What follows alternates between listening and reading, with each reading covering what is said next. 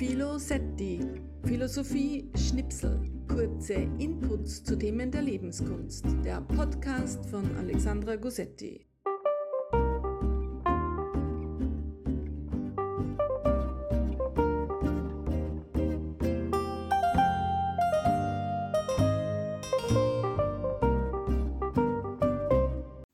Liebe Hörerinnen, liebe Hörer, ich begrüße euch ganz herzlich zu meinem ersten Podcast. Ich freue mich nun ab und an, einen Podcast zu gestalten über ein philosophisches Thema, mal kleiner, mal größer, leichtfüßig gestaltet und vielleicht Anregung und Inspiration für euch. Den ersten Podcast widme ich dem Thema Freiheit. Da ich mein letztes Buch mit dem Titel versehen habe, Kopfüber in die Freiheit, habe ich mir gedacht, das passt ja. In dem Buch gibt es neben literarischen Texten auch kleine Abstracts und da gibt es auch ein kleines Abstract über den Begriff der Freiheit. Und diesem Thema möchte ich auch nun in diesem ersten Podcast folgen kein einfaches Thema und Philosophiekolleginnen und Philosophiekollegen meinen dazu oft, ui, das ist vielschichtig, weil das betrifft uns als Individuen, es betrifft uns als Gesellschaft und das Bedürfnis, ein Leben in Freiheit zu führen, gehört wohl zu den existenziellsten, existenziellsten Bedürfnissen unseres Menschseins. Ja, es ist vielschichtig, aber ich meine, einen kleinen Überblick können wir uns vielleicht verschaffen. Nun brechen wir erst einmal auf ins geschichtliche große Ganze und schauen mal, folgen diesem Freiheitsbegriff kulturphilosophisch. Da gibt es im Wesentlichen zwei große Begriffe der Freiheit, nämlich positive und negative Freiheit. Positive Freiheit meint die Freiheit zu etwas, also die Freiheit zur Mitgestaltung und Partizipation, also die Freiheit, mich in eine Gesellschaft einzubringen, mitzugestalten. Negative Freiheit meint die Freiheit von etwas, also die Freiheit von Einschränkungen, die Freiheit, im Privaten. In, der, in unserer Kulturgeschichte oder unserer Geschichte hat sich der positive Freiheitsbegriff über die Gründung demokratischer Stadtstaaten der Antike, über Renaissance und Aufklärung bis hinein in die Grundsätze gemeinwohlorientierten Zusammenlebens moderner Demokratien ausdifferenziert.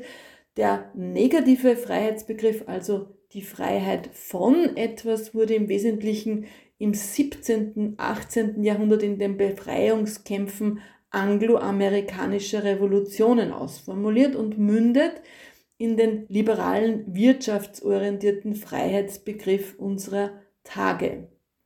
Also gar nicht so schwer ähm, das erste Resümee. Es gibt einmal dieses positive Freiheitsbegriff, Freiheit zu etwas, Mitgestaltung, Partizipation, also das Recht zu haben und die Freiheit zu haben, in Gemeinden, gesellschaftlichen, im Staat mit zu gestalten, mit zu debattieren, mit zu bestimmen, sich mit einzubringen, die Freiheit dazu zu haben und auch das Recht dazu zu haben, was ja einmal wesentlich erkämpft werden musste. Der negative Freiheitsbegriff ähm, meint, eine möglichst geringe Einmischung seitens einer Regierungsgewalt ins Private. Also die Abwesenheit von Einschränkungen und Übergriffen ins Private.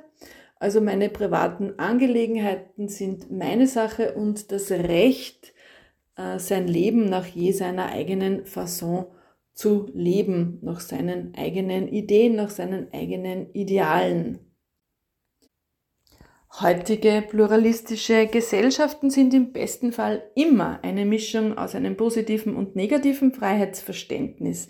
Also Privatleben soll Privatleben sein und jeder soll sein Leben gestalten können nach seiner Fasson Und wir sollten das gemeinschaftliche Gute, also die gemeinschaftliche Freiheit im Auge haben. Wir sollten uns einbringen, wir sollten gemeinsam unser gutes Leben gestalten. Und das heißt aber auch eben, dass wir manche, manche, manches Freiheitsempfinden oder Freiheitsbestreben auch zugunsten des großen Wirs etwas einschränken, weil wir zum Beispiel zahlen alle Steuern, damit wir ein gutes Leben für alle ermöglichen können.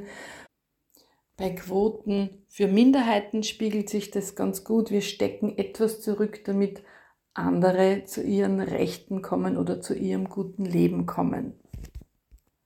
Um diese Begriffe nochmal ganz ähm, humorvoll ein bisschen zu veranschaulichen, so ein kleines Beispiel zum Beispiel, ich lebe in einem Wohnhaus mit anderen Mietern zusammen, dann kann ich nicht jeden Tag Party feiern, weil das wird das gute Leben meiner Nachbarn wahrscheinlich beschränken oder einschränken. Das Recht und die Freiheit auf einen ruhigen Abend wird es ihnen vermiesen.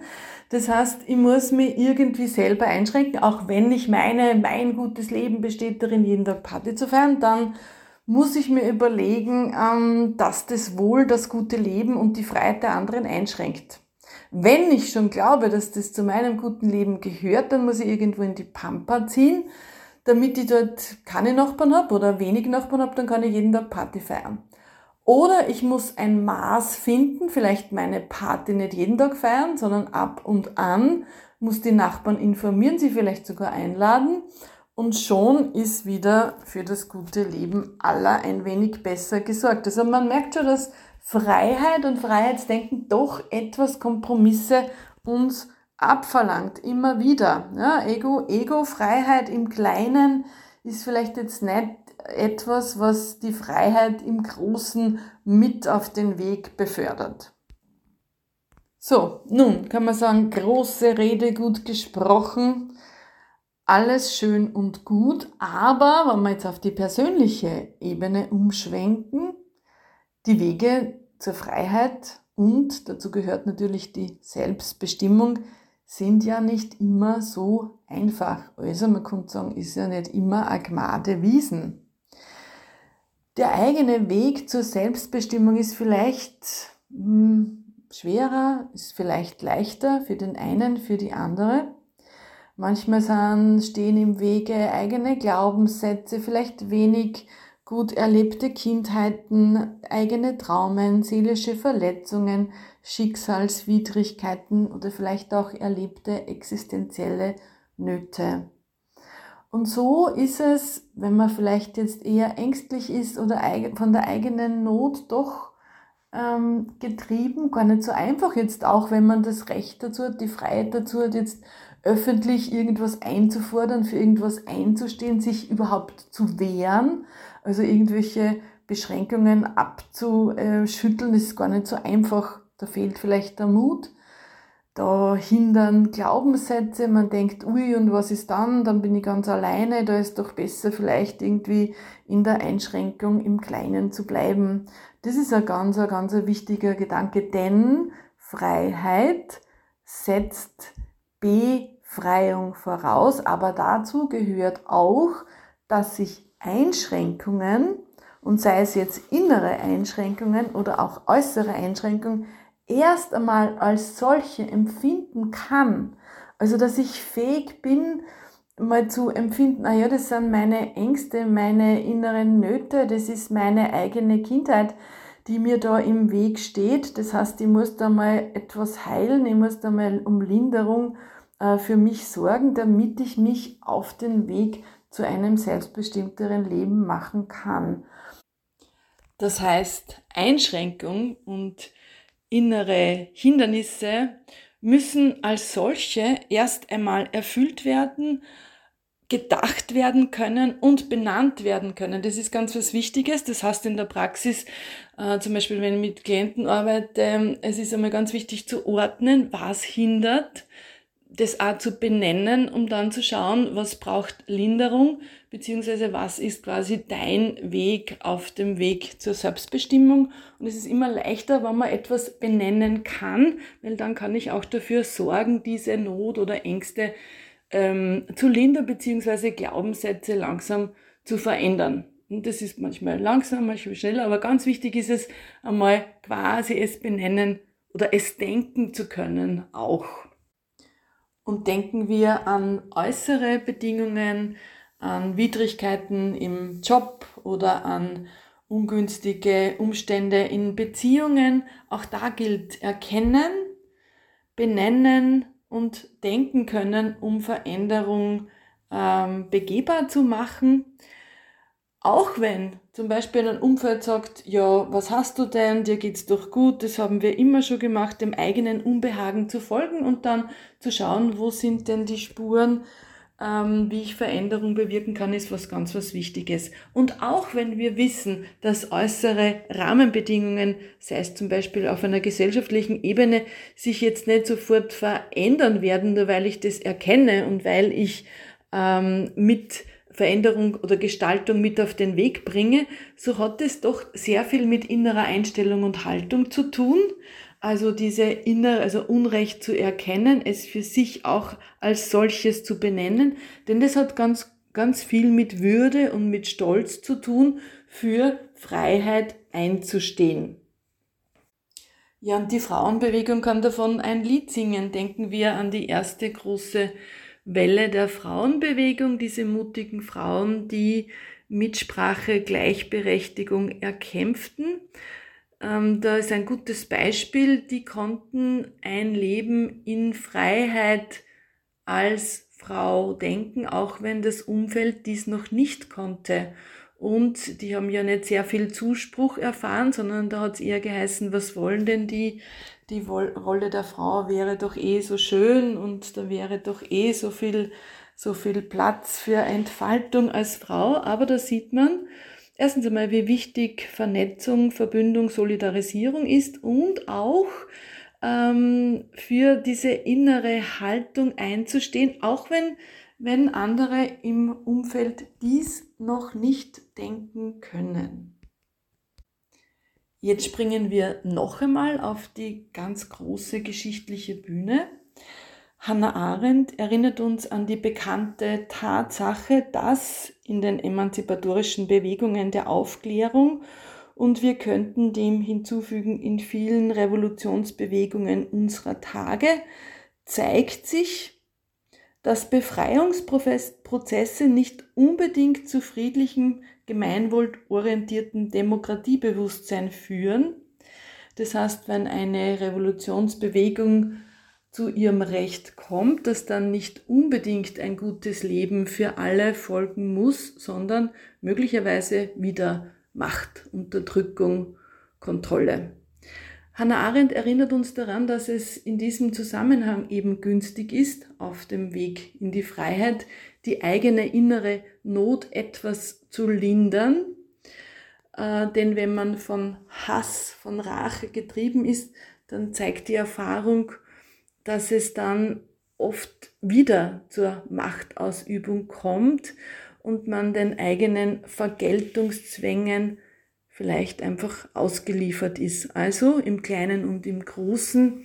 Das ist ein, finde ich, ganz wichtiger Aspekt zu unserem Thema.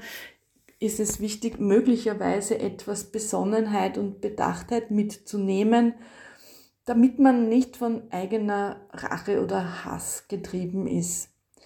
Ähm, diese Besonnenheit und Bedachtheit und vielleicht auch Planung und Umsicht sind wesentliche wir konnten sagen Zutaten, aber wir wissen, das kann man jetzt auch nicht verallgemeinern. Manchmal ist es ganz wichtig, seine Koffer zu packen und aufzubrechen oder den Job zu kündigen oder die Beziehung wirklich abzubrechen, weil alles andere wäre jetzt kein gutes Leben mehr. Aber wenn es geht, sind die Zutaten der Besonnenheit, der Bedachtheit, der Planung und der Solidarisierung mit anderen, vielleicht auch Unterstützung und Hilfe von anderen wesentliche Elemente. So, nun von den großen geschichtlichen Bühnen, von den Befreiungskämpfen und Befreiungswegen, nun ins Alltägliche.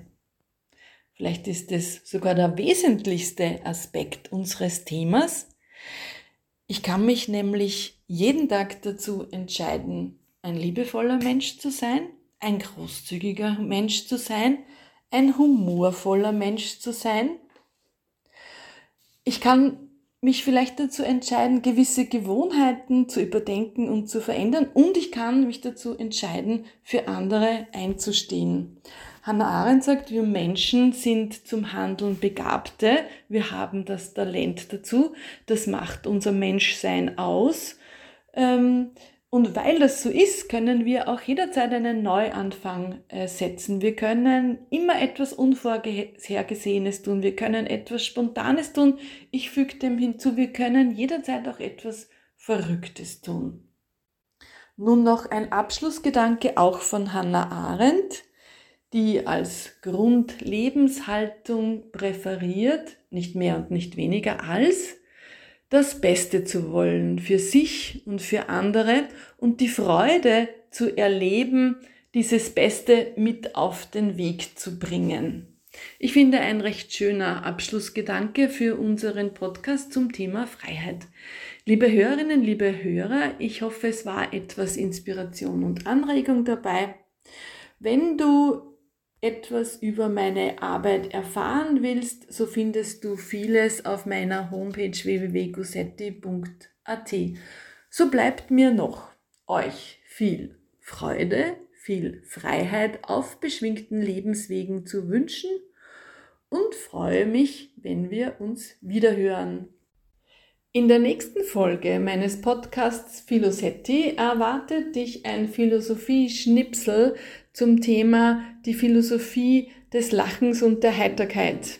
Heiterkeit ein so wesentlicher Aspekt der Lebenskunst, vielleicht besonders der Lebenskunst unserer Tage.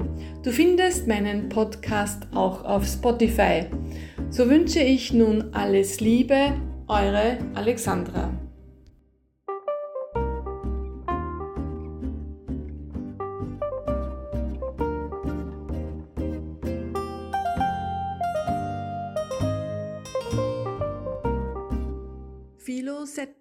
Der Podcast von Alexandra Gossetti.